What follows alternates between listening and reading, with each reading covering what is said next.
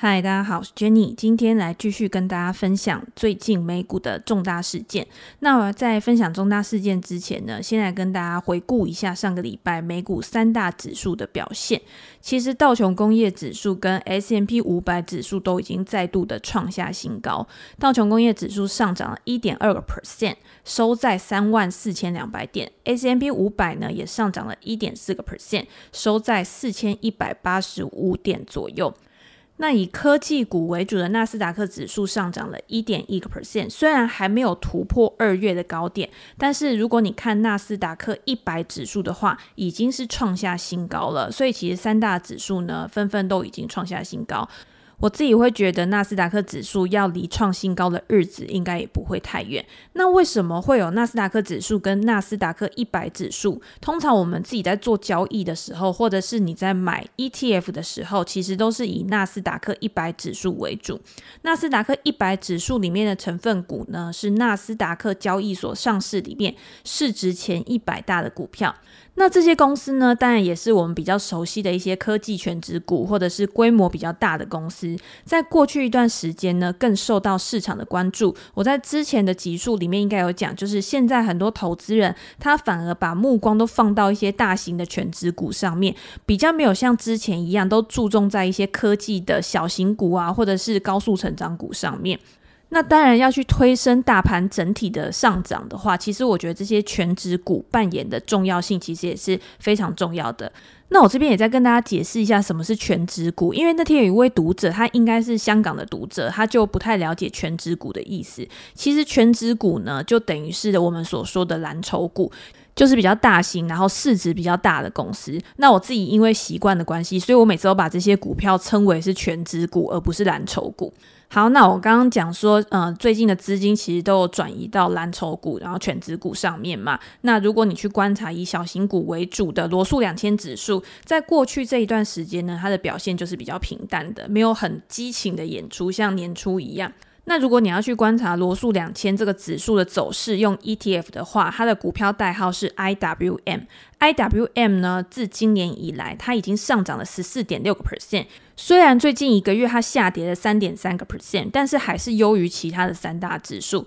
近一个月表现比较好的，像标普五百指数上涨了五个 percent，那它今年以来的涨幅呢，大概就是十一点六个 percent，还是低于罗素两千指数。那如果今年是纳斯达克指数的话，因为年初有一个比较大幅度的回调嘛，所以到上周收盘的时候呢，纳斯达克指数今年以来是上涨了九个 percent。所以我自己也不会把这样的情况称为是类股轮动，因为有一些人他会觉得说，哎，是不是之前的小型股涨太多，价值股涨太多，所以现在资金又回到科技股上面，然后价值股可能又要历经一段时间的整理呀，然后或者是它之后可能市场又不会去青睐这些股票了。但是我会觉得，我会维持我上一级甚至上上一级的想法，就是我觉得现在是所有的股票都会往一个正向方向去前进。那有一些可能涨多了，它现在会有一些休息，但是未来呢，我觉得是整体市场都会处于一个共荣的状况。那整体的大盘表现其实就是跟我们之前讨论的一样嘛。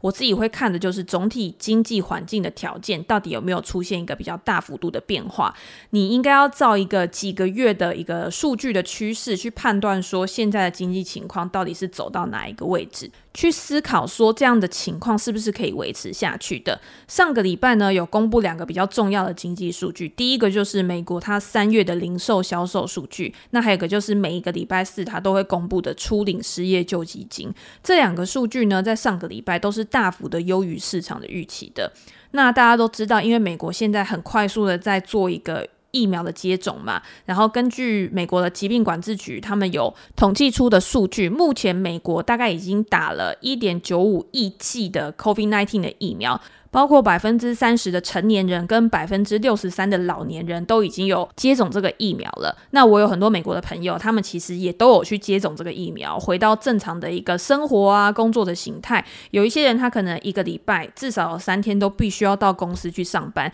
也不是像之前大家想的，就是疫情之后呢，大家都会 work from home，其实也没有都是这样的情况。那在大家都回到工作岗位的情况之下，你今天有外出，你可能会接触更多朋友啊。同事，你一定会有更多的活动。那这些活动呢，你可能是出去吃饭啊，或者是出去逛街啊，然后你也会促进到消费的增加。所以就业数据跟消费数据，因为这样都有一个明显的增长。那对于美国之后它的一个经济复苏呢，其实也会有很大的帮助。那我们来看一下，就是上个礼拜公布的零售销售数据，它其实比去年同期增加了二十七点七个 percent，比上个月成长了九点八个 percent。这其实是哎蛮好的一个数字，因为它高于经济学家预估的五点九 percent，也是最近十个月以来最大幅度的一个成长。那通常你在看这个数据的时候，大家也可以到财经 M 平方的网站。如果你今天就是想要比较方便的话，因为它会告诉你就是所有这个零售销售它个别细项的一个表现。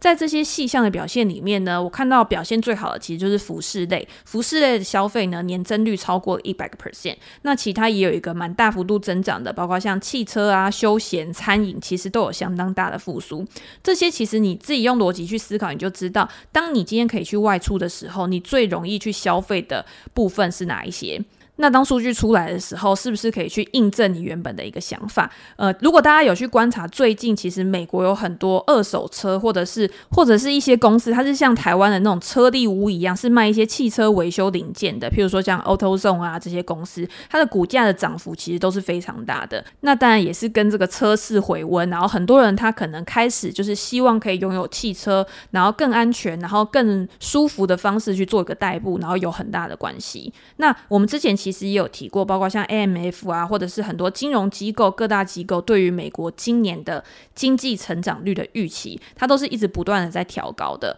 美国是一个消费大国嘛，那消费的增长呢，对于 GDP 的成长一定会有很大的激励作用的。因为之前封城的关系，然后每个人都居家隔离，让美国人他其实是很想要消费的，但是他没有地方可以去花。那储蓄率呢，在疫情的期间也有大幅的提升。那你如果去看美国储蓄率的话，其实，在最近也都有显著的下滑的趋势，就表示说他们已经可以去花钱了。上个月的储蓄率呢，降到十三点六个 percent。虽然说还没有回到疫情前的水准，但是如果你今天要想哦，拜登之前已经发了很多现金，然后再加上就是美国人他现在有钱，只是他没有地方花。那当他回到工作岗位，当他恢复到正常的一个生活的情况，然后会常常。出门的时候，是不是这些钱他就会慢慢的会呃想要去花出去？那当然也会推升美国的整体的经济成长，这个就是一个循环的概念嘛。那另外一个就是就业的数据，你今天有就业，你有所得之后，你才会想要去花费。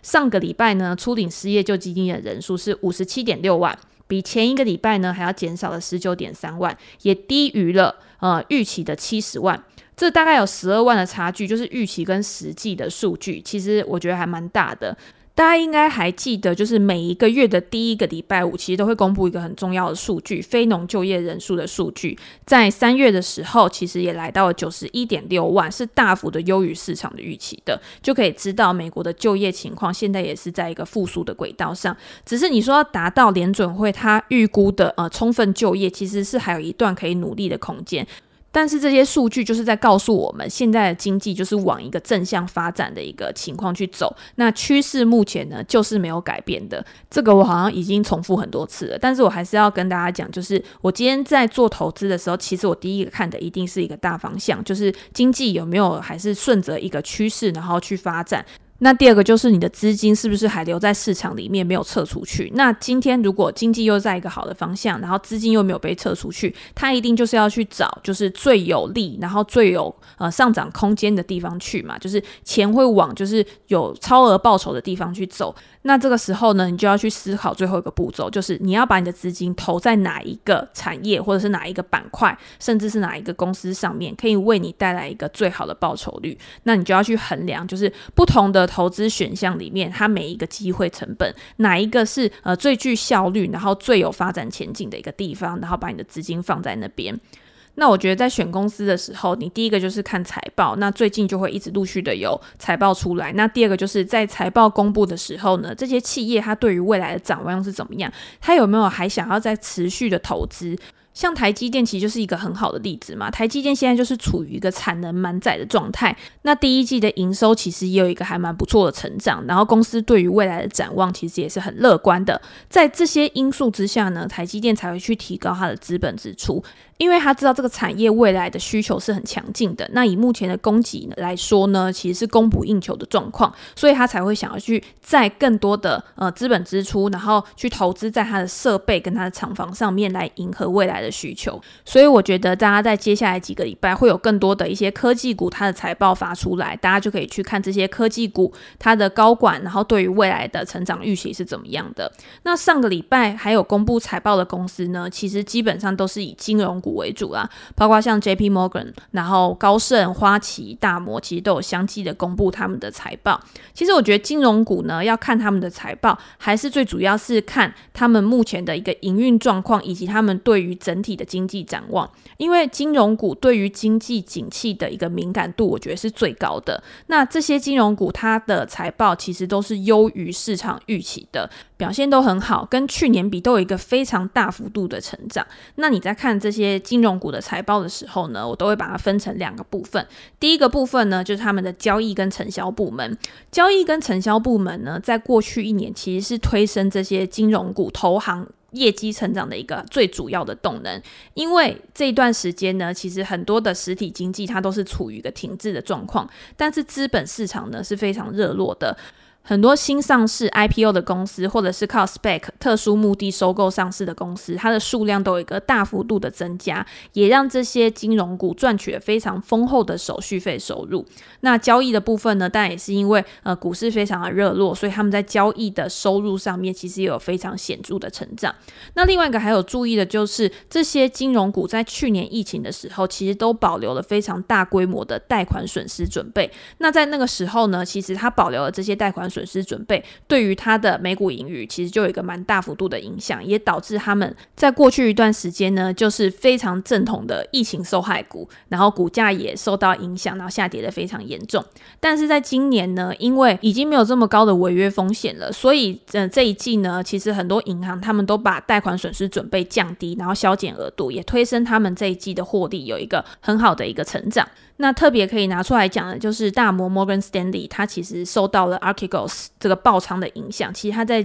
相关的交易上面亏损了九亿美元，但是整体的营收还是比去年成长了六十一个 percent，达到一百五十七亿美元，所以你就知道真的是非常的赚钱，每股盈余达到二点一九美元，也优于分析师预期的一点七二美元。那之前收购的网络券商 E-Trade，因为呃交易非常活络的关系嘛，也对公司的营收有非常大的挹注。财富管理部门的收入呢，比去年同期成长了四十七个 percent。在最近公布的美国的金融股里面，其实只有大摩它对这个 Archegos 爆仓，然后有提出一个比较严重的一个亏损的影响。那公司也有说，就是在未来呢，对于这个避险基金或者是家族办公室，他们的风险控管上面也会更谨慎。那我刚刚讲的呢，是你观察金融股的时候注意到的第一个部分。第二个部分呢，则是消费者金融这一块。在存放款的利润呢，这些金融股其实还是不如人意的。大家知道，就是一般传统的金融股啊，它其实它的获利来源应该是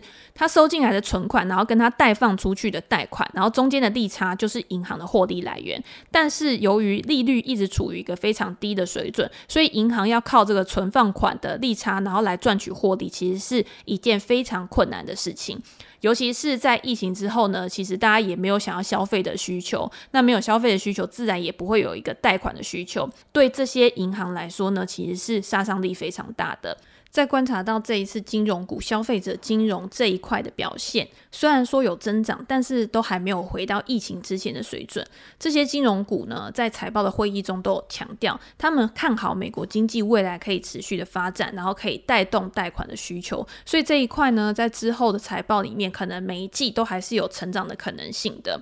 金融股呢，是在殖利率上升的时候会受惠的族群。之前大家在看科技股回调的时候，因为那个时候殖利率有一个陡升的情况出现，就是在短时间之内呢，有一个非常大幅度的一个上调。那后来呢，最近科技股其实表现就比较好的原因，就是因为已经没有再有殖利率突然暴升的情况。然后当你维持在一定的水准，然后市场上面它已经习惯于这样的一个数字，然后。可以去因应就是即将而来的变化的时候，其实就不会造成太大的影响。所以，呃，科技股现在又成了市场上面的主流。即便观察到这些金融股它的表现是优于预期的，股价也没有一个太热烈的反应。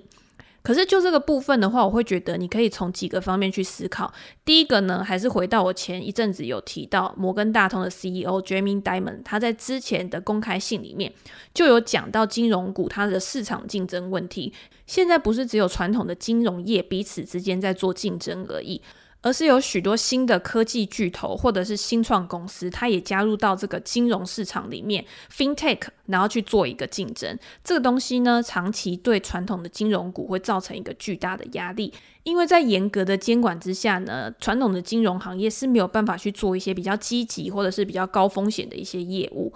那另外一个呢，就是这一次财报里面，公司也有提到，投银的承销业务是不是可以在未来几季继续维持一个高成长？大家都知道，过去 IPO spec 其实是非常热的，但是这些热度呢，到底可以维持多久？让这些投银呢，一直都可以有很丰厚的手续费入账，这个是大家要去观察的。但是这一次呢，连管理层他们自己的态度都是比较保守的。既然如此，我觉得短期来看，传统金融股的股价有可能还是会因为经济的升温，然后贷款需求的增加而有上行的空间。但是如果你想要呃抓长期来看的话，这个成长动能跟它的持续性就有可能不足以去支撑过高的估值。也就是说，当银行股它上升到一定程度的时候，有可能就会开始陷入到一个整理的情况，或者是又开始有一个回调。那你这个时候你就要去思考，你的资金放在银行股是不是一个最有效的配置？那当然。现在银行股它的值利率跟之前比起来，也不是一个非常诱人的值利率，大概平均大概就是两个 percent 左右。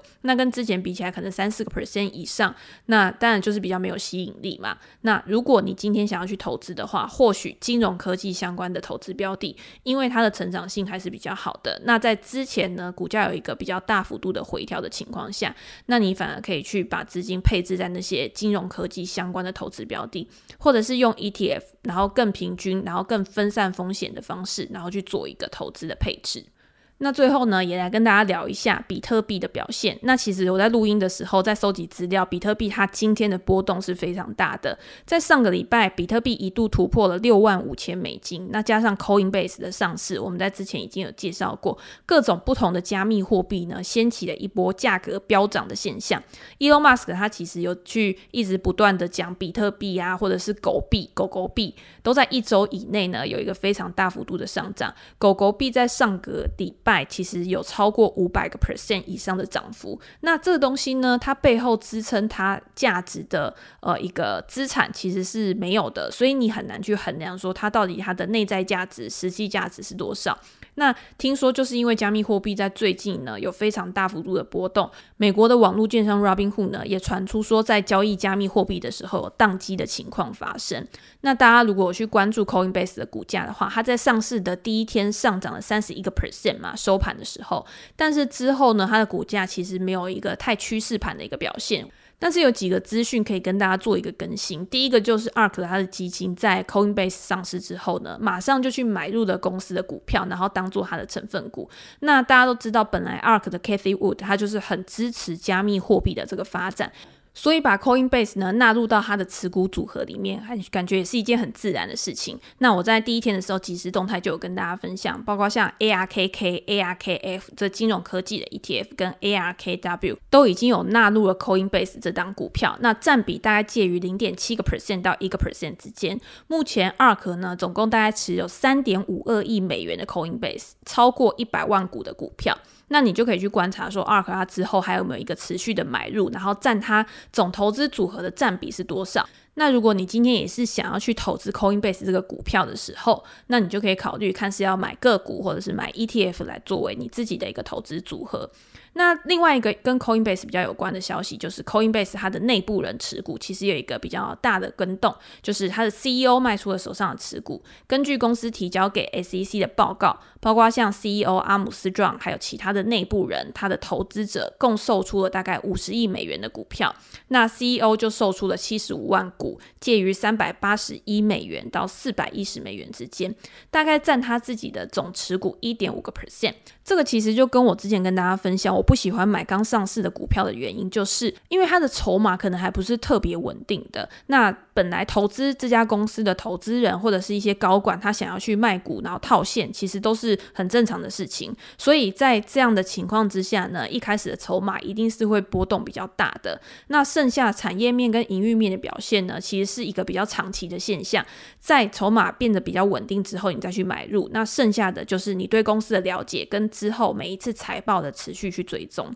那如果大家还想要投资，就是有包含 Coinbase 的 ETF 的话，除了 ARK 之外，在专栏我之前也有介绍 BLOK 这一档区块链相关的 ETF，跟有一档专门投资 IPO 刚上市公司的一档 ETF，叫做文艺复兴 IPO ETF，它的股票代号是 IPO。其实，在四月二十一号开始就会正式的纳入 Coinbase 作为它的成分股。那我之前在专栏也有写过文章去介绍这一档 ETF，大家如果有兴趣的话，可以再去复习一下。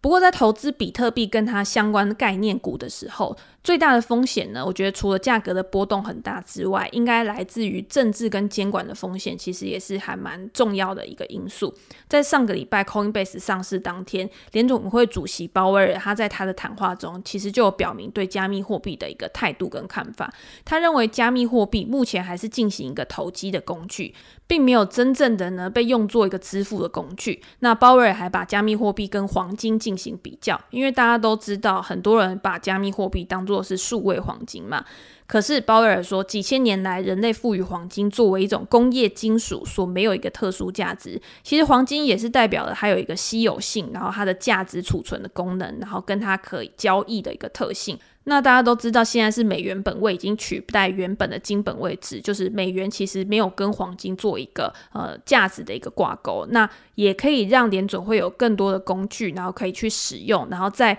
每一次危机的时候呢，去做一个调控的工具。那在疫情之后呢，无限 QE 其实就是促成了比特币到目前一直高速发展的一个原因。因为美元的超发，然后让美元的价值越来越低，甚至大家已经觉得说美元已经是没有办法呃保值的一个工具。那大家当然会去寻找其他可以用来替代价值储存的一些东西。那黄金当然是一个来源，那另外一个当然就是比特币。所以比特币为什么之所以它的价格会被炒到这么高，其实也跟呃联准会它的一个。货币政策有很大的一个关系。那在我录音的这一天呢，其实比特币它的价格波动真的非常大，从六万多美元一度下跌到只剩大概五万一千美元左右。那这个原因呢，后来我在找资料的时候，其实有非常多就是可能的原因。第一个原因就是，就是有传出说，美国的财政部认为有金融机构把比特币当做一个洗钱的工具，然后之后可能会做出一些应对的措施。那第二个呢？那第二个呢，当然，Coinbase 高管卖股票也被纳入在原因之一，就认为说，呃，可能现在目前是一个高点，然后才会让他们就是有想要卖出股票的这个意图嘛。那第三个呢，就是土耳其它传出了一个消息，就是开始禁止用加密货币来作为一个支付工具。那为什么土耳其去禁止加密货币作为一个商品和服务的一个支付工具，会造成加密货币的市场有一个比较大幅度的波动？那土耳其央行呢，在上个礼拜五的时候去宣布说，禁止直接或间接的使用加密货币作为一个支付工具。原因是因为，呃，你用加密货币作为支付工具是匿名的，而且是缺乏监管的，对于这个消费者呢，会造成很大的风险，有可能你可能会被骗啊，或者是你会造成一些无法弥补的重大损失，然后破坏了人们对于目前支付的方法和工具的信心。不过，这个法规呢，虽然禁止土耳其用加密货币作为支付工具，但是并没有禁止投资人去持有加密货币。那就表示说，投资人他还是可以把银行的钱转换成加密货币或者是比特币相关的资产。那大家会去想说，为什么土耳其人他会想要去持有加密货币，而且还会想要到让政府会用一个政策，然后去限制大家，然后用加加密货币来做一个交易。之所以会有这样的情况呢，当然跟土耳其它本国的货币有很大的关系。土耳其在过去几个月，它的经济动荡非常大，通货膨胀呢达到双位数。那加上土耳其的货币里拉，它其实呃急速的贬值，然后贬值的幅度非常大，使得很多人呢将手上的资金。去投入到加密货币、外国货币或者是黄金，这个状况呢，让政府相当的紧张，因为他希望可以去稳定本国的货币，重新去导正他的经济嘛。那在这样的情况下，他只好去限制呃投资人或者是用户，然后去呃交易加密货币，甚至他在二零一五还是二零一六年的时候就已经禁止使用 PayPal 这个呃数位的支付工具。那当然，大家也会去想说，那土耳其去禁加密货币的交易，对于这个加密货币或者是比特币有这么大的影响吗？根据美国的区块链分析公司他们的统计数据，土耳其是中东国家里面加密货币交易量最大的国家，那也是全世界在一百五十四个国家之中交易量排名第二十九的国家。那当然也有可能是因为这样的关系，其实它在加密货币市场里面扮演的一个地位其实是还蛮重要的，因为它的交易量很大，才导致就是呃比特币或者是加密货币市场因为这样，然后有一个比较大幅度的波动。那你要去思考，现在土耳其会有这样的状况，那有没有可能其他的新兴市场它未来也会跟进，然后对于加密货币有一个监管的一个措施去实行？那甚至在美国，它未来有没有可能真的因为想要去呃限制加密货币这个发展，或者是想要限制它的使用，而让加密货币的价格有一个更大幅度的波动？那这个是我们可以再持续去观察的。其实我们回到就是加密货币或者是比特币目前的情况来看，其实我某一个部分还蛮赞同鲍瑞的讲法，就是现在很多人他是把它当做一个投机的一个商品去看待的。因为加密货币它目前它的短期价格波动是非常大的，而且是有非常多种的加密货币，不是只有我们知道的什么呃比特币啊、以太币啊、狗狗币这些，是有非常非常多不同类型的商品，然后可以去做交易。那以一个交易的层面来看，就是你今天想要去选择交易商品的时候，这样的情况反而会吸引更多人想要去加入到加密货币市场，因为波动是获利的来源，然后可以让这些交易者在短期之内获得。巨大的收益，所以你现在也会看到很多就是去交易加密货币为主的一些交易员，他就是用这个价差的交易，然后去赚取获利的。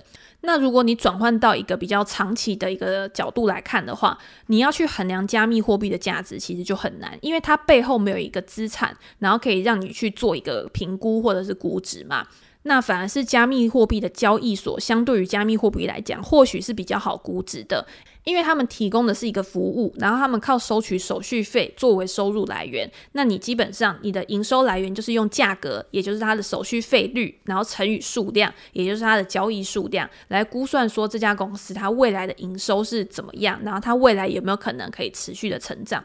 但是呢，你今天交易量它跟比特币的价格一定也是息息相关的。当比特币的价格一直涨的时候，你交易量一定是会上升的。所以你要去呃准确的估算加密货币交易所的合理估值。的前提是你要知道比特币它有没有可能在未来持续上涨，然后有更多的交易量，然后有更多的人去加入到这个市场，所以你要估出它的合理估值，其实也是有一定的难度。那我之前也有把 Coinbase 跟其他的交易所估值进行比较，然后目前呢，Coinbase 它当然是处在一个很高的估值上面，但是它的营收成长相对于就是一般的一些股票证券交易所啊，其实它的成长性也是大幅的高于这些交易所的。那大家有兴趣的话，可以再去复习一下，呃，听一下之前的那几集。那我自己会觉得说，虽然估值是比较难去估的，但是我觉得比特币或者是加密货币，它背后的区块链技术，呃，在未来会有更多的运用，其实是确定的。这个是呃不容置疑的，因为这个技术其实现在就是已经应用在